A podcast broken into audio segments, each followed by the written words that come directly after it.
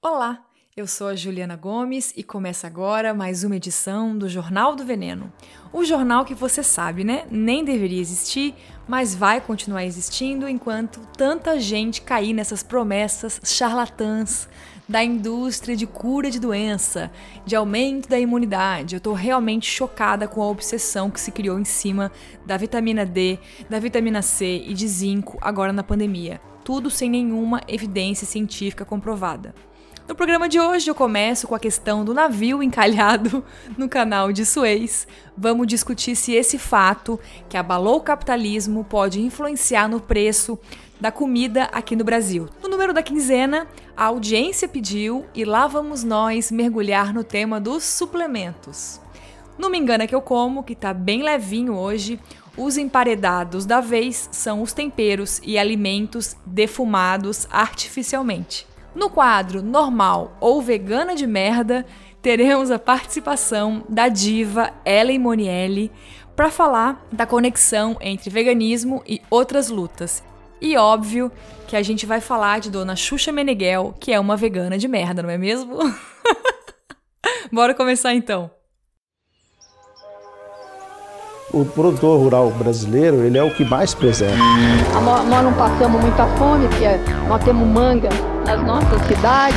Nós temos boa parte já desmatada, mas disponibilizada para pecuária. Nós estamos nos últimos lugares no tocante ao uso de agrotóxico em nossa, em nossa agricultura.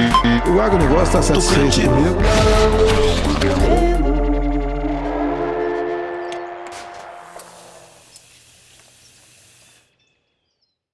Hoje eu tenho muita coisa para responder antes de começar com os temas específicos desse episódio. Primeiro, depois do último Me Engana Que Eu Como, sobre as fazendas de peixe em prédios, uma galera me perguntou se eu já vi o novo documentário da Netflix sobre oceanos, o Seaspiracy. Ainda não vi não, mas tá nos planos, tá? De assistir. Eu confesso, na verdade, que eu tô com um pouquinho de preguiça, porque o padrão, né, de documentário dos Estados Unidos é jogar a responsa para os outros países sempre e nunca para eles mesmos, né?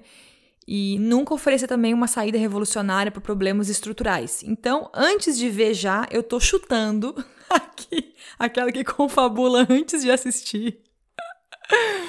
Eu acho que eles vão criticar, por exemplo, a pesca de baleia no Japão, né? E talvez lá no final do documentário vão sugerir alguma mudança individual como alternativa, aquela coisa de capitalismo verde e tal. Mas claro, eu posso também gostar depois e morder a língua, né? Então em breve eu volto aqui para comentar depois de assistir direitinho. Segunda coisa é que eu levei bronca no último programa porque eu esqueci de citar o nome dos partidos dos deputados que dão uma peitada no agronegócio lá no Congresso. Então vamos lá, eu esqueci mesmo, foi mancada, devia ter citado.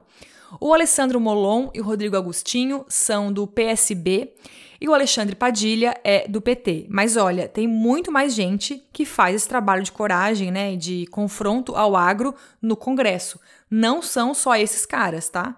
Aliás, uma das novidades maravilhosas desse time de oposição ao agro é a Viviane Reis, do PSOL do Pará, que era suplente do Edmilson né, na Câmara. E como ele virou prefeito de Belém, a Viviane assumiu a vaga. Eu sigo ela no Twitter, não perco um único post. e já vou fazer aqui uma promessa: se algum dia este inferno de pandemia acabar, a minha primeira viagem a passeio, se a passagem não custar 10 milhões de reais, vai ser, vai ser para Belém eu preciso muito pisar por algumas horas numa terra que seja governada por pessoas legais, porque não dá mais. Eu até vi essa semana um meme maravilhoso que resumiu a minha vida assim. Dizia no meme: ser brasileiro é profissão de risco, mas ser catarinense é adicional de insalubridade. Para quem não sabe, né, enfim, tudo que a gente já sabe daqui, mas o nosso governador do PSL está afastado por causa de um processo de impeachment que não acabou de ser julgado ainda, e a vice que assumiu agora no ápice da pandemia é 30 vezes pior que ele, se é que isso é possível, né? Já estava bom. Diz que ia mudar para melhor, não estava muito bom. Tava meio ruim também. Tava ruim. Agora parece que piorou. Continuando, obrigada a todo mundo que perguntou sobre a minha avó covideira né, que está com Covid. Ela tá longe de estar tá bem, hoje teve que ir no hospital tomar soro, inclusive, mas já passou o pior, a gente acha. E eu acho que logo logo eu tô berrando com ela para parar de comer em buffet aquilo de novo. Também quero agradecer a todo mundo que assinou a petição contra as mudanças para pior no Programa Nacional de Alimentação Escolar. Depois que eu divulguei aqui, no episódio passado e no Instagram, o número de assinaturas da petição aumentou muito rápido e me deu aqui um quentinho no coração, sabe? E agora deixa eu dar a minha bronca. Eu quero matar todo mundo que fica mandando mensagem, comentário, dúvida, sugestão lá no Instagram. Lá eu não leio as mensagens direito, as coisas se perdem. Então, peste. Anota aí e manda por e-mail, que no e-mail eu leio de certeza. É jornaldoveneno.gmail.com. E para você que tem preguiça de olhar a descrição de cada episódio, me escreve aqui pedindo onde estão as fontes, Juliana? Onde estão os links? Nananã. Tá tudo no meu site, barra blog oficial. Vamos lá. Digita aí www.comidasaudávelpratodos.com.br. Lá tem tudo sobre o podcast, tem receita vegetal, vegana, até 10 reais. Tem dica de horta, tem textão, tem dica de como analisar rótulos, outros avisos. Eu tenho recebido também muita, mas muita sugestão de temas para abordar aqui. Toda semana me pedem pelo menos cinco pessoas para falar da greve de agricultores da Índia. Pode deixar que quando der um espacinho aqui no Brasil, eu puxo a Índia aqui. Mas, gente, é muita coisa que tá rolando para falar. É muito difícil escolher, sabe? Eu sou frio aqui para fazer esse filtro. Sempre rola uma crise na hora de fazer o roteiro. Geralmente eu escrevo muito mais coisa no roteiro do que vai de fato no ar. Na hora de gravar, eu vou deixando alguns assuntos de lado, alguns comentários, para não ficar tão grande o programa, né? E eu sei que muita gente, acho que não todos, né? Mas muita gente curtiria um programa longo, sei lá, de três horas, mas eu não dou conta de gravar. Lúcio Carlos, meu editor barra conge, não vai dar conta de editar, é muito trabalho, tá? Então, para você que me manda mil sugestões, calma, pode continuar mandando, mas não me cobre, beleza?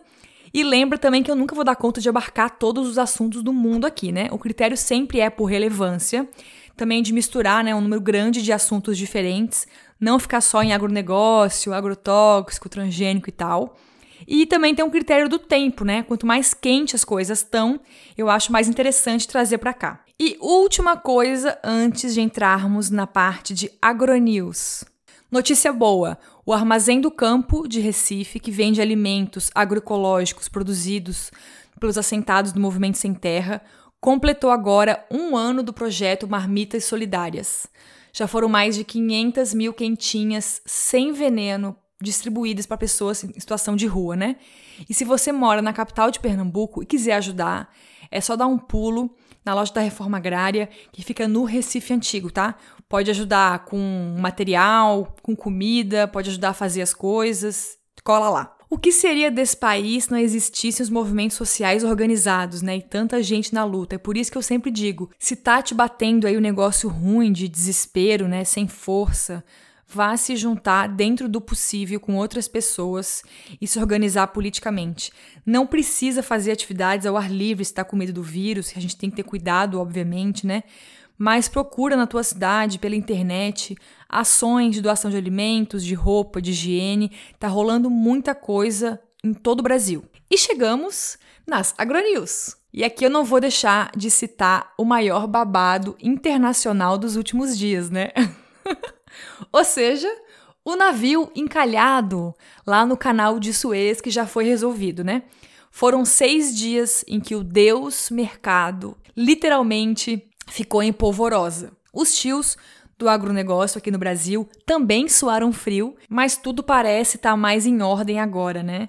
Até a fila dos 422 navios que se formou também já terminou no último sábado, dia 3. E eu puxei esse assunto aqui porque teve gente que me escreveu perguntando se esse navio que quase encalhou o capitalismo poderia de alguma forma impactar no preço dos alimentos para o povo brasileiro, né?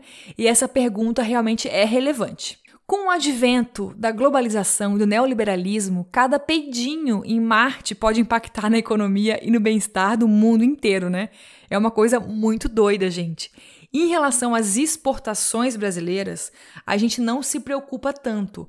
Elas impactam mais diretamente o bolso dos mega empresários fazendeiros até o momento, né? Agora, Como o Brasil está muito longe de ser autossuficiente em comida, infelizmente, porque a gente tem muitas condições disso, a gente não precisava depender tanto do mercado externo assim, né, de comprar de fora. Muita coisa que a gente compra chega em navios aqui para abastecer o Brasil, né? Mas assim, tá muito cedo para dizer se o preço de alguma coisa pode ou não subir. Os economistas dizem que pode durar pode demorar uns três meses até o Deus mercado mensurar as consequências dessa interrupção no comércio global. Mas, claro, lá vamos nós dar uma problematizada nisso tudo, né? Para não perder o costume. Por enquanto, quem mais se ferrou de longe foi a Europa, que mal produz o próprio oxigênio, né? É impressionante, gente. Itália, Portugal e Espanha produzem alguma coisa, né? Fruta, hortaliça e vendem um pouco para os seus vizinhos, mas o resto compra tudo de fora. Todo café europeu vem da América do Sul ou do Vietnã, o açúcar vem da Índia, a soja e carnes vem do Brasil, frutas vêm de vários países como a África do Sul, é impressionante mesmo. E o Brasil não utiliza tanto a rota do canal de Suez para importar ou exportar coisas.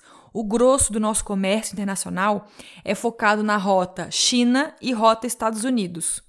E dos 9% das exportações brasileiras que passam ali pelo Egito, no canal de Suez, a maior parte é de carne refrigerada rumo ao Oriente Médio. Mas quando eu fui pesquisar essa tour né, do navio encalhado, eu descobri várias coisas interessantes. A gente sabe que o Brasil nunca pôde escolher de fato uma vocação, né? Primeiro os portugueses forçaram a gente a exportar para o Brasil, depois cana, depois café, depois madeira, depois minérios, até chegar hoje na era da soja e das carnes e afins. Minérios também está muito forte hoje em dia, né? Não parou. E com a tal da Revolução Verde, no pós-Segunda Guerra Mundial, que transformou a agricultura em máquina, veneno e semente transgênica, é que começou a despontar no Brasil essa vocação de fato de podermos alimentar o mundo, somos o celeiro do mundo. Só que, mesmo sabendo desse histórico todo, que isso também se repete com outros países latinos, africanos e asiáticos, eu sempre me surpreendo com a proporção que tomou esse comércio internacional. Eu acho muito assustador, inclusive. Porque uma coisa é estar no lugar dos Estados Unidos da Europa, né? Eles têm grana, eles têm exército, arma, muita influência internacional, estão numa posição de muito poder.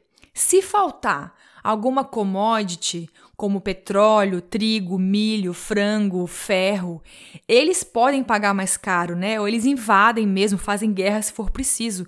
A gente já vê isso há anos. O que me preocupa é a gente aqui e outros países ferrados, né? A gente não pode se dar ao luxo de comprar tanta coisa básica de fora e produzir tão pouca diversidade aqui dentro. É muito perigoso. Já já vamos entender isso melhor, segura aí. Mas garantir o direito à alimentação a todas as pessoas devia ser a prioridade máxima aqui antes de qualquer coisa, né?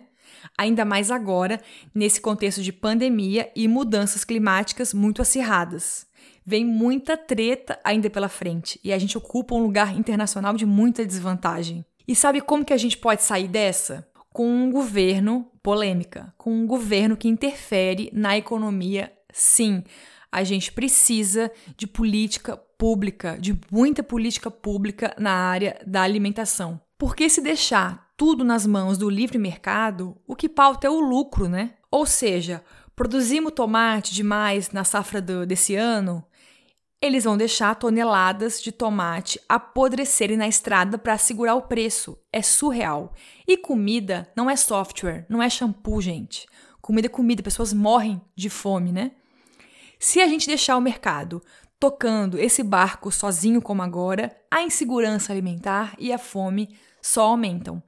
Muita coisa precisa de interferência do Estado, sim, e com urgência, começando pelos incentivos, lá vai eu de novo pela milésima vez, pelos incentivos à agricultura familiar lá no campo, a galera precisa de incentivo e isenção de imposto, tem que ter mais acesso a crédito nos bancos, tem que ter auxílio emergencial para os camponeses com urgência agora na pandemia. Depois, a gente também não pode deixar as famílias agricultoras nas mãos dos supermercados e da grande indústria. O Estado tem que ajudar a escoar esses alimentos e reduzir os atravessadores no caminho, né? Quanto mais empresas compram e revendem alimentos, menos o agricultor recebe. É muito injusto. Por mim, Juliana, nem devia ser permitido nenhum país do mundo que algum dono de terra plantasse milhares de hectares de uma mesma planta. A gente precisa que as pessoas sejam incentivadas a plantar diversas espécies, por uma questão tudo, né, econômica, ambiental é, de segurança alimentar também. Mas, enfim, esse papo de livre mercado, do governo interferir na economia, dá super pano para manga, né? E, infelizmente, não é a nossa meta, né, aqui nesse podcast, aprofundar grandes temas. A minha ideia aqui sempre foi dar uma, um panorama geral das coisas, né, que estão rolando com um contexto, com as coisas que a imprensa não mostra, né, de forma crítica. Para aprofundar esse tema, recomendo muito que você assista ao vídeo da tia Sabrina Fernandes no canal do YouTube Tese 11 sobre fome e capitalismo. É maravilhoso resume muito bem tudo. E a tia Rita Von Hunt do Tempero Drag, também canal no YouTube, acabou de publicar um vídeo incrível chamado Agroecologia e Agricultura Familiar. Inclusive, a gente nesse podcast foi citado nesse vídeo, estou muito me achando. Mas para finalizar essa treta do navio lá encalhado, eu tenho algumas curiosidades aqui para te passar. Essa embarcação imensa que travou o canal de Suez carregava containers e as outras estavam na fila, os outros navios, né, também carregavam containers. E o Brasil, em geral, usa muito pouco esse tipo de navio. Das nossas commodities todas, né, só café e carnes e um pouquinho de açúcar são transportados em navios de containers. Um pouco de fruta também. Todo o resto, como soja, milho e ferro, são levadas são levados em navios graneleiros, que se chama, né? Que, que levam coisas estocadas a granel. Então, a maior preocupação da galera com esse navio encalhado era de faltar container para transportar outras coisas. E eu nem sabia, mas está rolando no mundo uma crise aí de procura por um container porque aumentou a demanda desse tipo de navio, porque eles transportam as vacinas e os insumos das vacinas, né? Além de coisas hospitalares e afins agora na pandemia. Então, quem precisa desse tipo de navio para transportar coisas está meio apertado agora, né? Como a galera do café aqui no Brasil. Fora isso, temos questão, a questão do combustível, né? O petróleo, não sei se você lembra, é uma commodity como soja, como trigo, como milho, como agora o açaí, para nossa tristeza, né? Ou seja, quem regula o preço do barril é o mercado internacional. E como o canal de Suez é uma rota onde circula muito petróleo, o preço do barril já subiu e isso pode sim aumentar o preço dos combustíveis também no Brasil. E vamos falar real aqui, né, gente? Só um parênteses rápido. Petróleo é um negócio tão anos 90, né? Pelo amor de Deus, já deu.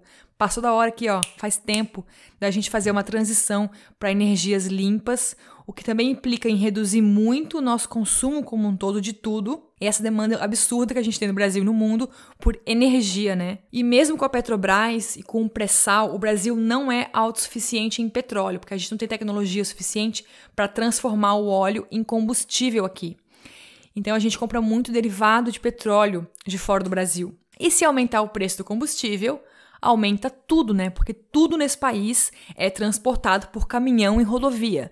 E se a gasolina e o diesel sobem, o preço da comida também sobe. Os insumos industriais também, é o um inferno. Resumindo, Pode rolar sim um aumento de preço de alimentos e outras coisas no Brasil por conta do navio encalhado, mas é muito cedo para dizer e depende de muitos fatores ao mesmo tempo. E antes de encerrar esse bloco, vamos insistir nesse assunto de comida globalizada eu acho bem importante que a gente troque conhecimento, tecnologia, que acolha refugiados, imigrantes que precisam sair da sua terra, né, por vários motivos, mas ao mesmo tempo me assusta muito essa nossa fragilidade global em relação a coisas muito, muito básicas. O povo brasileiro teve outro episódio recente que mostrou também a nossa vulnerabilidade em relação a isso, né? Que foi em maio de 2018, na gestão do vampiro Michel Temer, rolou aquela greve de caminhoneiros que durou uns 10 dias. Lembre, foi um caos gigantesco. As escolas chegaram a fechar por falta de merenda.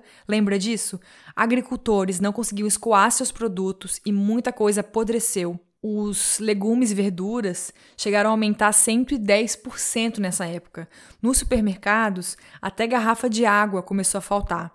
Os bichos de criação ficaram sem ração em muitos estados, como no Paraná, e aí os frigoríficos precisaram antecipar o abate em massa. Foi um caos.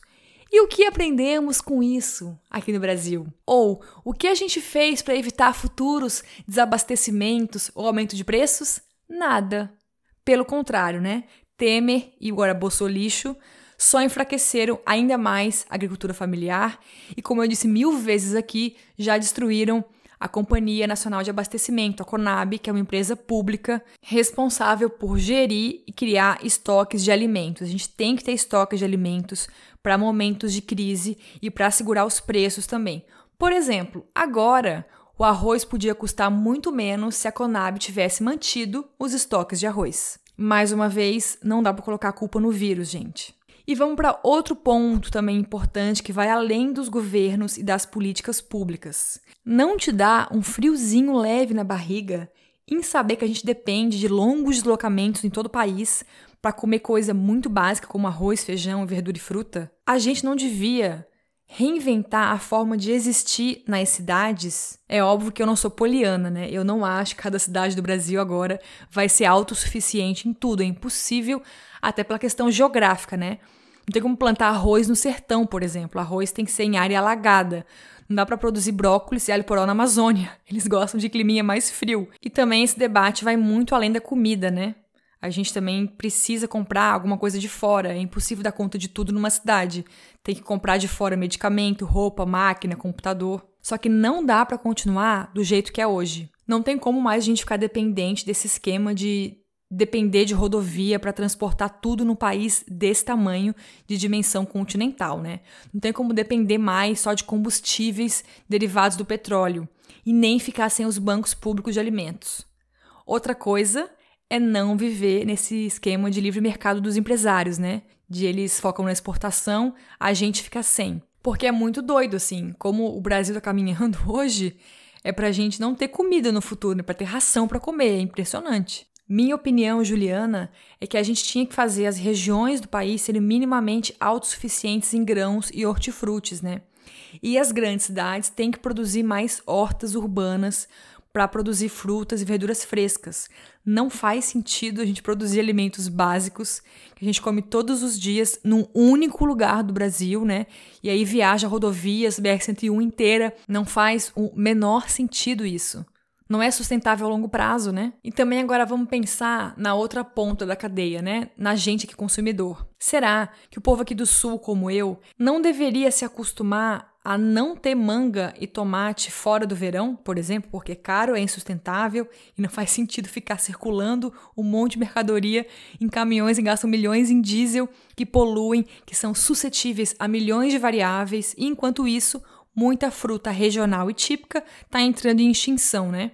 E eu falo pelo meu caso mesmo. Eu nunca comi ingá, uvaia, cabeludinha, que são frutas nativas da Mata Atlântica, que meus pais comiam na infância, né? Mas mirtilo eu acho fácil para comprar aqui. O kiwi que vem da Itália, a maçã que vem do Chile. Não tô querendo aqui impor uma ditadura da comida nativa, né? Não é isso. Mas eu acho que o nosso foco tem que ser o que dá fácil aqui, né? Que é fácil de plantar, que faz sentido ao nosso redor. E outro ponto importante é: não dá para falar de autossuficiência se a gente não falar em diversidade de sementes, ou seja, adeus transgênicos, diversidade de plantas. Quanto mais espécies de feijão a gente planta, menos risco a gente corre de ficar sem feijão, né?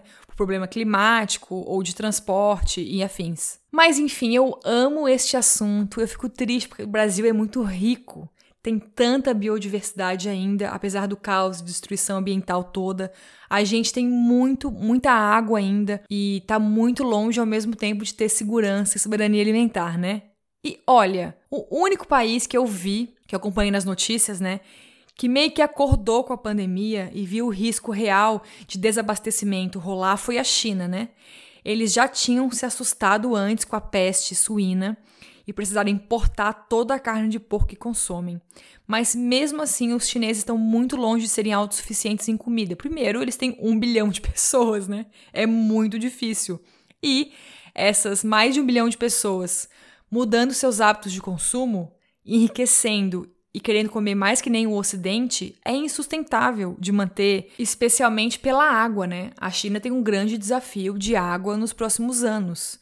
O que eles têm hoje de dieta, mais o tipo de agricultura que eles fazem, a convencional cheia de agrotóxicos e afins, gasta muita água. Os Estados Unidos continuam sendo o país né, que mais come carne, lácteos e ovos do mundo, mas a China, com esse recém-enriquecimento aí das classes populares, né, classe média que está comendo muito mais carne, eles estão cada vez mais próximos dos Estados Unidos, né? E imagina um bilhão de pessoas comendo que nem os Estados Unidos, é impossível. Não tem como a conta fechar, né? Porque para produzir carne tem que ter muita ração animal. E para produzir ração animal tem que ter muita terra e muita água. E não tem espaço para isso no mundo. Então chegamos aqui num ponto muito importante.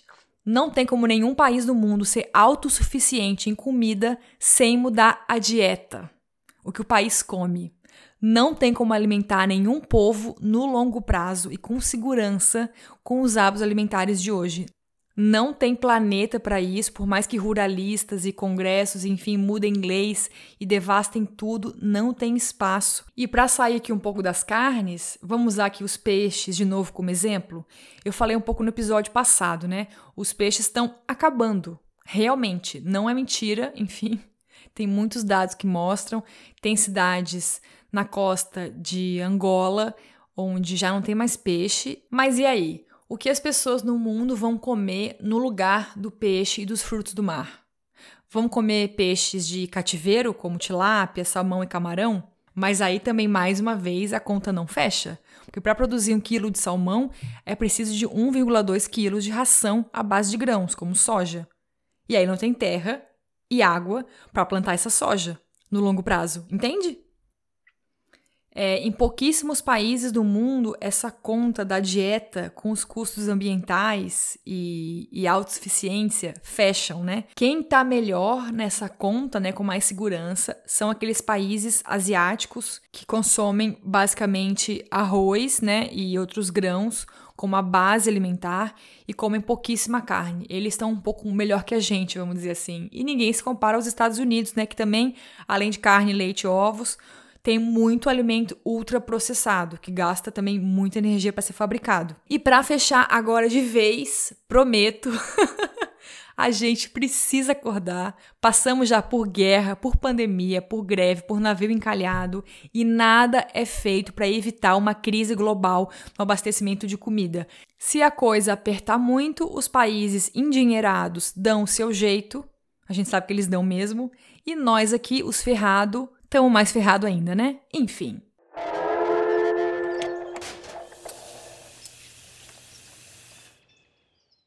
E vamos para o quadro número da quinzena. Já aproveita e coloca esse episódio agora para tocar no alto-falante aí na sua casa. Chama a sua tia que toma 30 cápsulas de complexos vitamínicos por dia. Desculpa, eu sei que é muito sério esse assunto, mas eu não consigo deixar de achar engraçado, sabe? Mas vamos lá. O número da quinzena deste episódio de hoje é 59%. Vamos para o contexto. Um estudo da Associação Brasileira de Indústria de Alimentos para Fins Especiais e Congêneres, a ABIAD, feito em Porto Alegre, São Paulo, Rio de Janeiro, Salvador, Fortaleza, Brasília e Belém, apontou olha só isso agora, que em 59% das casas deste país, o Brasil, tem pelo menos uma pessoa tomando suplementos alimentares agora na pandemia. Sim, eu quase caí dura quando eu vi esse número. Ou seja, em mais da metade das casas do Brasil tem alguém tomando suplemento alimentar. E também nem precisava de pesquisa, né? A gente tá vendo ao nosso redor as pessoas se entupindo de suplementos que viralizaram, né? Com as fake news. E aí o trio que desponta é vitamina D, vitamina C e zinco. E meu anjo, eu não sei nem por onde começar. Mas vamos lá pelo básico e pelo óbvio, tá? Não existe nenhuma evidência científica até o momento em nenhum lugar do planeta Terra de que cápsula de alho, suco de inhame com limão, hidroxicloroquina, sangue de hienas virgens do Himalaia, vitamina D ou qualquer suplemento alimentar podem prevenir a Covid-19 ou amenizar os sintomas da doença. Muito menos curar, né? Toda mensagem, corrente de WhatsApp, reportagem ou opinião da sua vizinha quase médica que recomendar essas coisas é porque é fake news ou é pseudociência, tá? A agência Lupa, que é o único veículo de comunicação do Brasil que trabalha só checando informação, está o tempo todo falando e publicando sobre isso e desmistificando essas prescrições todas. A OMS, Organização Mundial da Saúde, também se pronuncia sempre e lembra que não existe nenhuma pílula mágica contra a Covid, nenhuma cápsula, nenhuma receita. E aí, quando a gente fala essas coisas, o pessoal responde assim: ah, mas, mas mal não faz, né? Vai fortalecer a imunidade e tal. Não.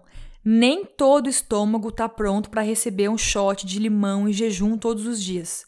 Tem gente morrendo e na fila de transplante de fígado por causa da cloroquina e amigas. Tem uma galera também com pedras nos rins decorrente do uso contínuo e muito alto de whey protein e mesmo a suplementação de vitaminas tem milhões de riscos e perigos. Não é seguro e não é liberadão. Eu entendo Claro que as pessoas estão desesperadas por conta do vírus, né? Todo mundo tem medo de morrer, medo de pegar, e aí tentam se apegar a qualquer coisa que promete uma ajudinha que seja, mas não tem, gente. Não tem nada além de vacina, máscara mais eficaz, a PFF2, isolamento social, tirar o presidente. Genocida. E continuar com uma alimentação saudável, que é um conjunto de hábitos, além de dormir bem, cuidar da saúde mental e afins. E aí, se o seu primo, que estudou três semestres de veterinária, insistir com as receitas mágicas para a imunidade, você diz para ele que não funciona, que você ouve o Jornal do Veneno que você se informa e que não funciona. Primeiro, que imunidade não é tobogã que despenca e sobe, entendeu? E segundo, que isso depende de mil fatores e milagres não existem. Mas vamos voltar aqui para o tchan da questão. Os suplementos não são inofensivos. Claro que eles são importantes. Eles salvam vidas, melhoram a qualidade de vida das pessoas, ajudam as crianças né, na barriga das mães a se desenvolverem melhor. Eu mesma tomo a vitamina B12 com orientação médica já há muitos anos e muitas mulheres grávidas também tomam ferro e ácido fólico. É super comum ter que suplementar. Também é muito comum que idosos tomem ferro, B12 e outras questões, mas sempre com um médico orientando. E tem que ter cuidado sim, porque a gente está falando de produtos com contraindicações que exigem dosagem correta e que estão numa indústria bilionária que investe muito, mas muito, mas muito em marketing. Eu tenho certeza que você se lembra, pelo menos de algum comercial de complexo vitamínico. Eu lembro muito bem de um bem famoso, que é do Luciano Huck da Angélica, que bombou muitos anos na televisão, nem sei se existe mais, você sabia que dois em cada três brasileiros podem não consumir todo dia a dose certa de vitaminas e minerais só com alimentação? Hum, mas eu me alimento bem. Pra cá você come seis porções de verduras e frutas todos os dias? Hum, difícil, né? Por isso que eu tomo o Centro. Ele tem todas as vitaminas e minerais que nosso corpo precisa. Também vou tomar. Centro completa alimentação, ajudando a aproveitar a energia dos alimentos e a reforçar as defesas do organismo. Faça como a gente. Ih, já tá me imitando? Tome Centro todo dia. Ih, olha lá. Se falta, Centro completo. De A a Zinco. Agora, com as redes sociais, milhares de blogueiras fazem public post de marcas de suplementos e sempre com a promessa de aumento de imunidade, força, vitalidade, mais saúde. Isso sem contar as falcatruas, né? Experimenta aí digitar no Google assim: suplementos alimentares mais fraude. Você vai ver lá, é bizarro demais. Um em cada quatro suplementos no mundo possuem contaminantes ou componentes que não estão descritos no rótulo. E também tem os falsificados, né? Coisa que é muito mais comum do que a gente pensa. A Anvisa é o órgão que regula esses produtos, mas não tem fiscalização que dê conta, porque é um mercado muito, muito gigantesco mesmo. É só espiar alguns números, peraí. Apenas nos Estados Unidos, o país líder no consumo de suplementos alimentares no mundo, sempre eles, né? É impressionante. Essa indústria engloba 90 mil produtos, movimenta cerca de 30 bilhões de dólares por ano. Ou seja, é um negócio gigante. Tem publicidade muito abusiva que promete muitos milagres, está em todos os lugares, especialmente circulando nesse mundo do esporte, do fitness, né? Chegou a hora de falar do Vitamel, o fortificante do trabalhador brasileiro. Quem toma Vitamel não sofre com insônia, gripe ou resfriado. Não anda com fraqueza no corpo, não tem anemias, tonturas e vive cheio de energia e disposição para trabalhar. Não anda estressado e nem desanimado. Combate cãibra, diminui o colesterol, cansaço no corpo, na mente, nervos, músculos fracos. Você resolve tomando Vitamel. Não seja enganado. Vitamel, o fortificante do trabalhador brasileiro. Mas aí, nessas horas, a gente tem que assustar as pessoas mesmo. Eu estava lendo aqui um artigo do Drauzio Varela, né, um médico famosinho, alertando que doses altas de ácido fólico selênio, vitamina A e vitamina E, por exemplo, podem causar acidentes vasculares cerebrais hemorrágicos e matar uma pessoa. Então, assim, suplementos não são complementozinho de boa para reforçar as defesas trazer mais saúde. Não caia nessa. Em hipótese alguma, tome qualquer suplemento de qualquer tipo, vitamina, zinco, whey protein, sem saber se você realmente precisa e qual dosagem correta. E para saber disso, só indo no médico. E mesmo que alguém da família tenha ido no médico e saído com uma prescrição, você não é essa pessoa. Lembre disso. Não vai imitar sua tia, o seu primo, seu irmão, sua esposa, que o médico mandou tomar zinco ou tomar sei lá o quê, tá? Cada pessoa é uma pessoa, cada corpo é um corpo, por favor. E com a prescrição médica ou do nutricionista nas mãos, o segundo ponto preocupante é a marca do suplemento. Pesquisa bem, porque a Anvisa sempre está proibindo diversos produtos vendidos em lojas, farmácias e na internet.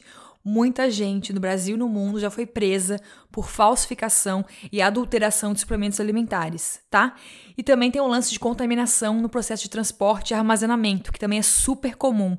Então procura levar a prescrição médica numa farmácia de manipulação, porque assim vai ser um suplemento direitinho porque você precisa. E para fechar real oficial agora, vamos fazer um recorte rapidinho sobre vitamina D, porque olha, o que esta mocinha protagonizou de fake news e pseudociência nessa pandemia, eu vou te contar, hein? Tudo começou quando pesquisadores da Universidade de Turim, na Itália, publicaram um compilado de artigos que nem pode ser chamado de estudo científico.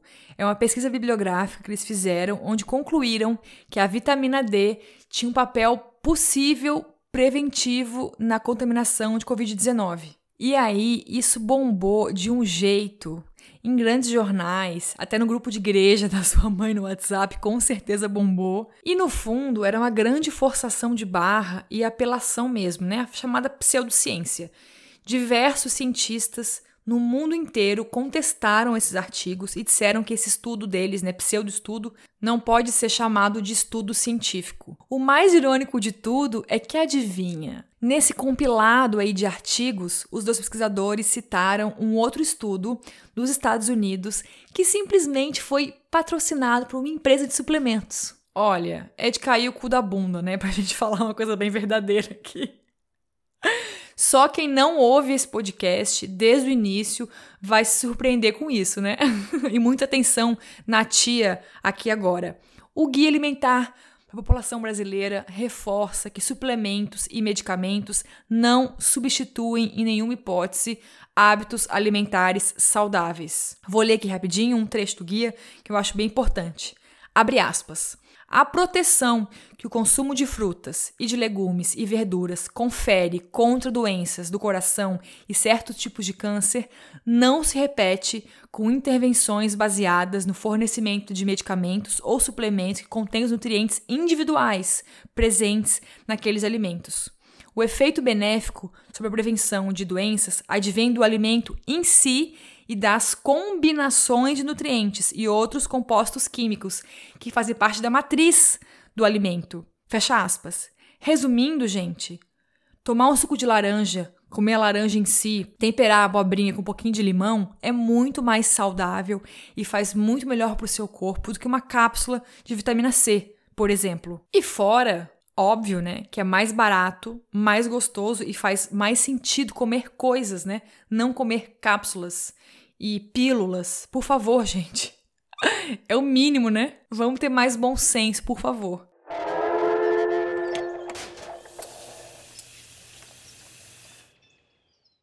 E partiu pro quadro Me Engana que eu como de hoje. Dessa vez, não vamos falar de nenhuma empresa ou produto em si, e sim de uma categoria de alimentos que pouca gente questiona, que são os defumados. No mercado ou na feira sempre tem um monte de coisa defumada, né? Páprica defumada, vários temperos, molho, cerveja, bacon, salgadinhos ultraprocessados, bolachinhas salgadas e afins. Mas você se perguntou alguma vez já de onde vem este defumado? De onde ele brota? Te prepara porque o queixo vai cair, meu anjo. Vamos iniciar pelo bacon. O esperado, eu não como bacon, né, por favor, mas vou falar aqui porque vamos ser justos. O natural e esperado é que o porco, né, fosse a carne de porco fosse defumada a frio ou no processo de calor. Mas a realidade hoje é que quase nenhuma marca do mercado vende bacon defumado de fato. Eles só adicionam fumaça em pó ou fumaça líquida ou apenas o aroma de fumaça na carne. Sim, é bizarro. Mesma coisa a páprica. Se você não sabe, páprica é o pimentão vermelho seco e moído. Mas a páprica defumada que se vende aí em loja, no mercado, a granel e afins, não vende pimentão defumado, não. É a páprica doce apenas com adição de fumaça em pó. Sim! e só um parênteses rapidinho aqui, tá? A páprica picante também não existe. É só a páprica doce normal com pimenta calabresa adicionada. Eu comecei a desconfiar do sabor de coisas defumadas quando eu pisei no Chile há mil anos atrás e provei a merquém artesanal, que é uma pimenta é um pozinho, né? Muito, muito popular no Chile. Todo mundo come em qualquer esquina, com qualquer coisa, com pizza, com ensopado. É bem, bem famoso lá mesmo. E essa pimenta é feita no processo de defumação da espécie cacho de cabra e tem adição de coentro e sal. Quando eu abri a tampa deste tempero da Merquem e senti o cheiro, eu assim, ó, vislumbrei unicórnios. Porque a diferença, gente, do sabor de algo defumado realmente e que tem adição de fumaça é muito, muito absurda, é muito diferente mesmo.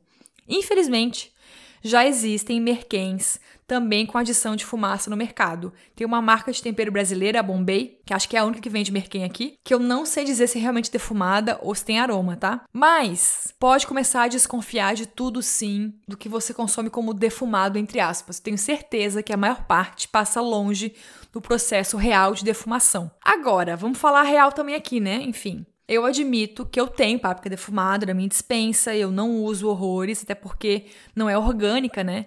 Eu nunca vi para vender páprica orgânica. E pimentão, gente, é um monte agrotóxico, né? Enfim. Mas tenho aqui. O extrato de fumaça líquida é feito a partir da destilação da madeira queimada. Já a fumaça em pó é retirada da própria madeira queimada mesmo. E aí a gente entra no drama de que madeira é essa, né? E como que também é feito o processo de filtragem das substâncias geradas, que muitas delas são cancerígenas. Fumaça é uma coisa que a gente come naturalmente, né? É tóxica. Enfim, vou falar por mim, eu usava fumaça líquida para fazer feijoada, por exemplo, mas eu parei quando comecei a pensar que existe de fato essa falta de informação, né? No processo de extração dessa fumaça líquida. Então eu prefiro não arriscar. Outra coisa também, é muito fácil conseguir o aroma de defumado naturalmente na comida. Eu amo defumar berinjela e pimentão na boca do fogão mesmo, sabe? Queimar mesmo. O inferno é que suja o fogão inteiro. Aí eu tiro a pele queimada embaixo da torneira e assim o sabor fica tão, mas tão bom. Ainda fica bem predominante, sabe? E é um sonho fazer patê, sopa, molho de macarrão, babaganuche, almôndega, quibe. Para feijoada, eu prefiro defumar os pedaços de coco seco fresco na chama do fogão. Fica perfeito. Tem até aquele chefe famoso, Felipe Bronze, né, do programa do GNT que chama Perto do Fogo, que é mestre em defumação. Tem vários vídeos dele na internet, no YouTube, né, com dicas incríveis como defumar vegetais, chocolate, lentilha, tudo na churrasqueira.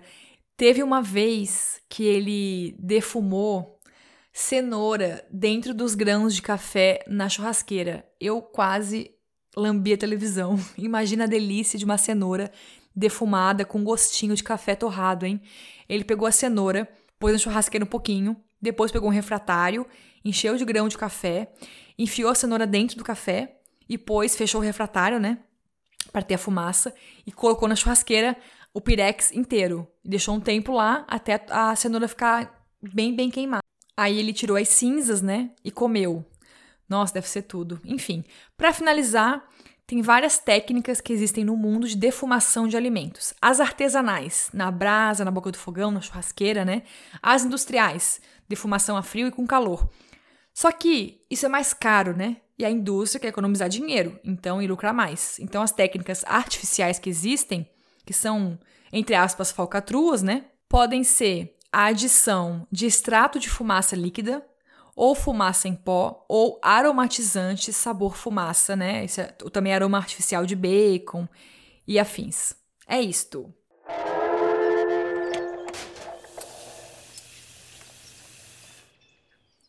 E vamos finalmente para o último bloco deste programa que eu estou ficando cansada. Já está gigantesco este podcast.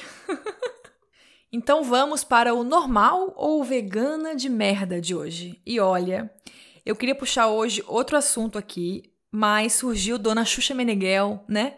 Com aquela sua fala abominável, sugerindo que a gente use pessoas em situação de privação de liberdade, né, nos presídios, como cobaias de testes científicos em vez de animais. Eu nem vou responder aqui certinho a fala racista e ignorante da Xuxa, porque, né, gente? Eu acho que você já sabe qual é a minha posição em relação a isso, né? Se não sabe, eu estou preocupada. chega de maldade, chega de violência. Ninguém mais vai ficar de mau humor nessa cidade. Olha só, você passa por um mural lindo desse e se lembra que um dia foi criança.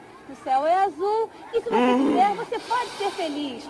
Não! Nós vamos fazer um mundo bem melhor. Não! Inclusive, eu acho que a primeira causa da minha vida muito antes de sonhar em ser vegana, que eu fui para a rua de fato, né? Ajudei a pensar ações e mobilizações em praças, parques, protestos. Foi a causa da redução da maioridade penal, né? E eu sou terrivelmente contra. E a fala da Xuxa não só foi super racista, como mostrou muita ignorância, já que ela achava que as pessoas ficavam para sempre nos presídios mofando como se existisse prisão perpétua nesse país. Olha o nível de desinformação, Brasil. O que mais me indigna disso tudo é que surpresa zero, né, gente? Grande parte dos ricos desse país concordam com a Xuxa com certeza, e infelizmente também muitas pessoas dentro do veganismo, né, que desconectam a causa animal de outras lutas, como se isso fosse possível. Então, eu chamei aqui uma jovem maravilhosa que vai nos dar uma aula sobre isso. Tô falando da Ellen Monielli, conhecida nas redes como eco.fada. Eu comecei falando, Ellen, conta pra gente quem é você e quais são as suas causas. Vamos ouvir. Oi, meu nome é Ellen Monielli. Eu tenho 22 anos, sou de Natal, Rio Grande do Norte e sou internacionalista. Ou seja, eu me graduei, me formei em Relações Internacionais.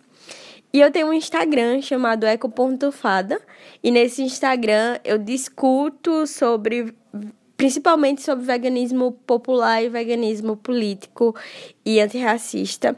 E jogo minhas reflexões, críticas, pensamentos, fatos sobre é, o veganismo de maneira geral e principalmente críticas sobre o veganismo é, estratégico, o veganismo capitalista.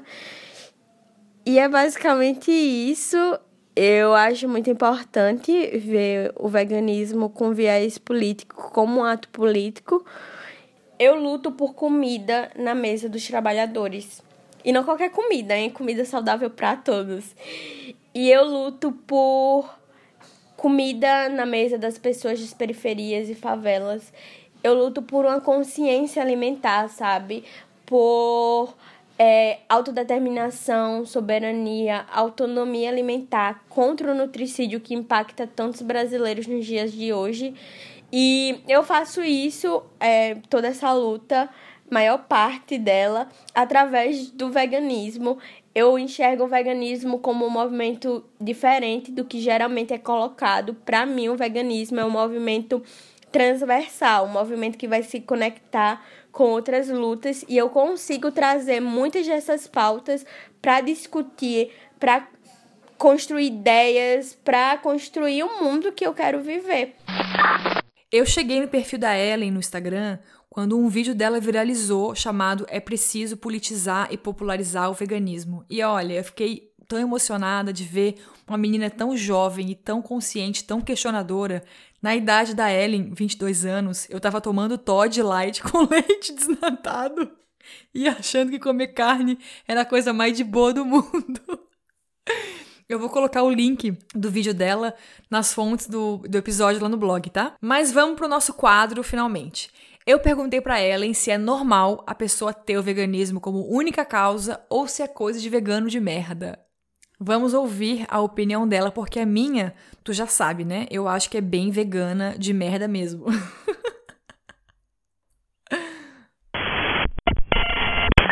Sim, eu acho uma merda as pessoas verem o veganismo como uma causa única. Eu acho necessário a gente pontuar algumas coisas.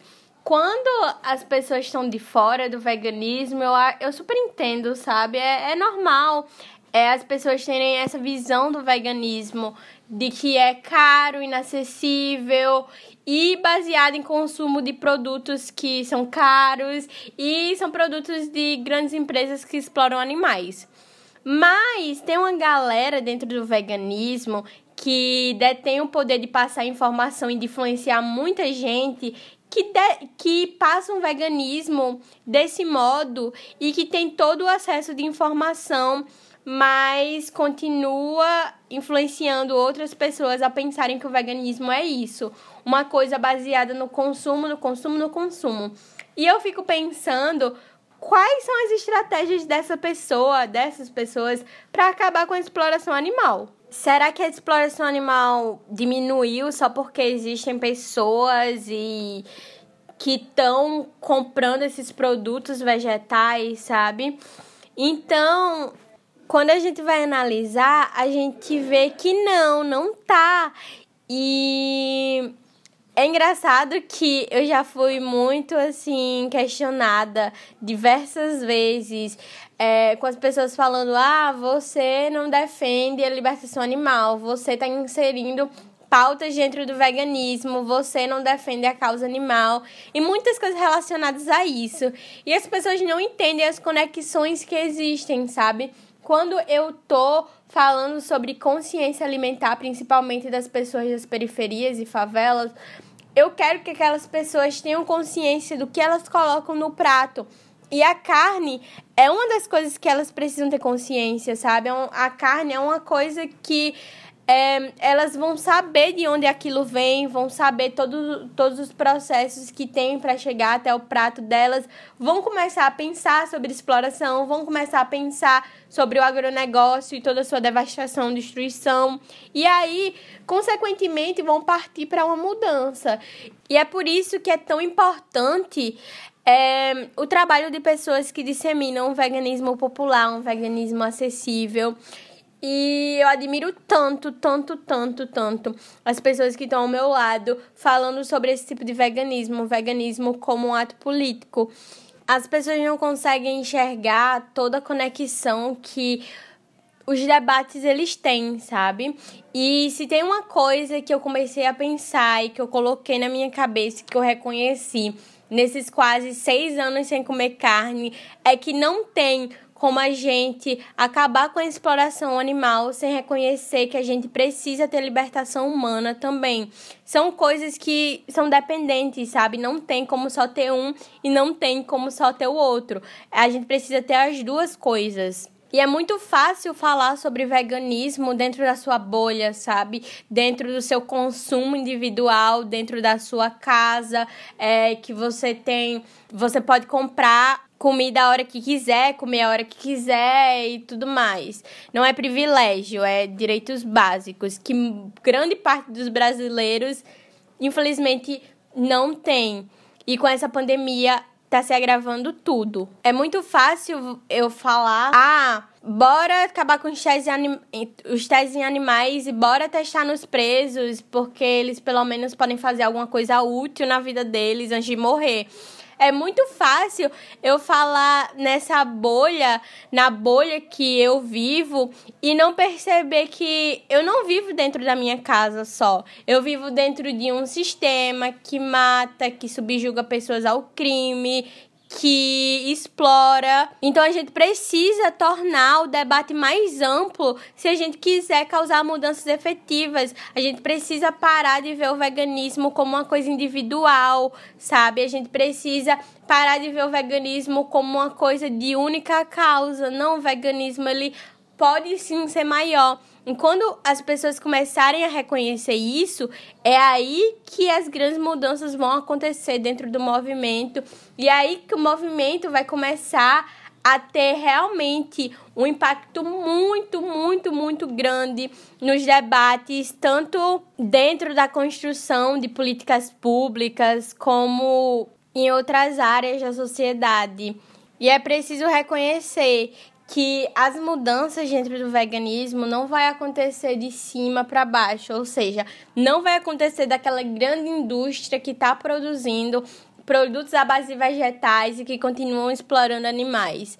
Não, não vai acontecer de lá para baixo, não vai acontecer da gente, do nosso movimento para cima. Vai ser uma coisa de baixo para cima.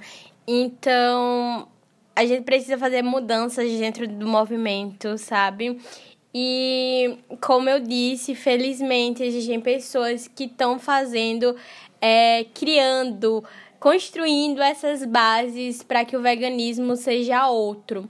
E não é um caminho fácil, não é um caminho simples, mas a gente tá aí e a gente reconhece que as mudanças elas não vão acontecer do dia para noite e por isso que a gente tem que trabalhar para que essa mudança ocorra. É isso, gente. Ser uma pessoa vegana não é colocar os animais acima de qualquer pessoa, qualquer outra causa. É a gente somar a luta para a libertação dos animais a outras causas. Entende? Obrigada, Ellen, sua maravilhosa deusa diva, e sigam a Ecofada no Instagram.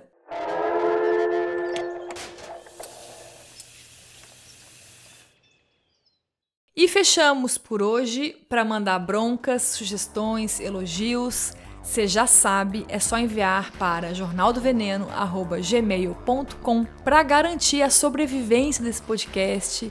Você pode ajudar a divulgar e apoiar financeiramente a partir de R$ reais por mês lá no Catarse do Comida Saudável para Todos. Quem editou esse podcast foi o Lúcio Carlos, meu conge.